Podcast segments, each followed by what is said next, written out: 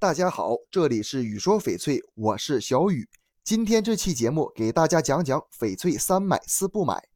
无论是新手还是行家，到了翡翠市场，看到琳琅满目的饰品，难免会觉得没有头绪。翡翠饰品那么多，我们到底要怎么选？什么样的翡翠更值得买呢？今天就给大家分享一下三买。第一，买质地，在很大程度上。翡翠的价值是由质地决定的，玻璃种翡翠的价值最高，冰种翡翠次之，接下来是糯种翡翠，豆种翡翠价值一般是最低的。一件翡翠值不值得收藏，质地是关键。在收藏翡翠时，我们要尽可能选择质地优质的翡翠，如玻璃种翡翠和冰种翡翠。糯种翡翠颜色比较优质，或出现两种颜色的话。也是值得收藏的。第二，买颜色，翡翠的颜色并不少，绿、红、黄、紫、蓝、白、黑等。虽然我们常说翡翠以绿为贵，但是其他颜色的翡翠比较优质的话，同样具有很高的价值。什么样的颜色才算优质？正、浓、阳、匀、纯正、浓韵、鲜阳。均匀，看似简简单单四个字，符合条件的翡翠却不多。如果翡翠上颜色不止一种，其价值也会大幅度上涨。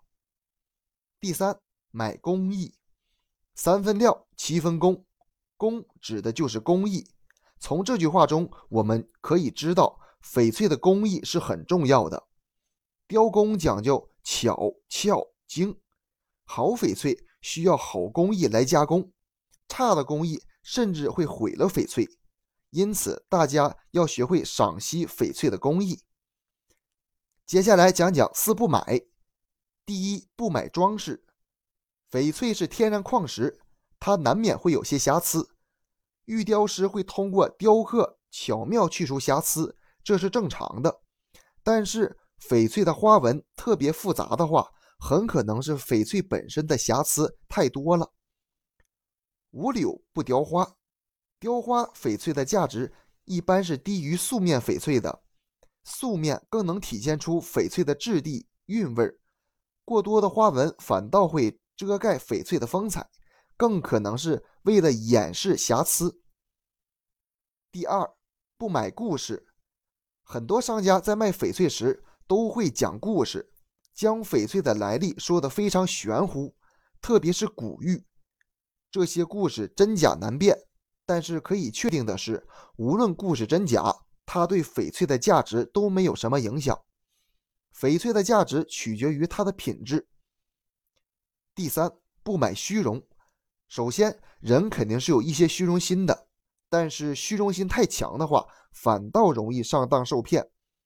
买翡翠可以是为了投资收藏，也可以是为了佩戴赏玩，但是千万不能为了炫耀。另外，我们更加不能为了炫耀去买超出自己经济条件的翡翠。买买玉玩玉本身是为了给生活增添乐趣，但是因为玩玉给生活带来负担的话，那就本末倒置了。第四，不买便宜。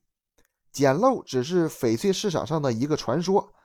现在的翡翠资源十分紧张，几乎所有的翡翠饰品价格都是出现不同幅度的上涨，想捡漏几乎是不可能的事儿。我们要尽可能选择性价比高的翡翠饰品，但是想用糯种翡翠的价格买到冰种翡翠，那肯定是不可能的。一分钱一分货的道理在任何行业都行得通，翡翠行业自然也不例外。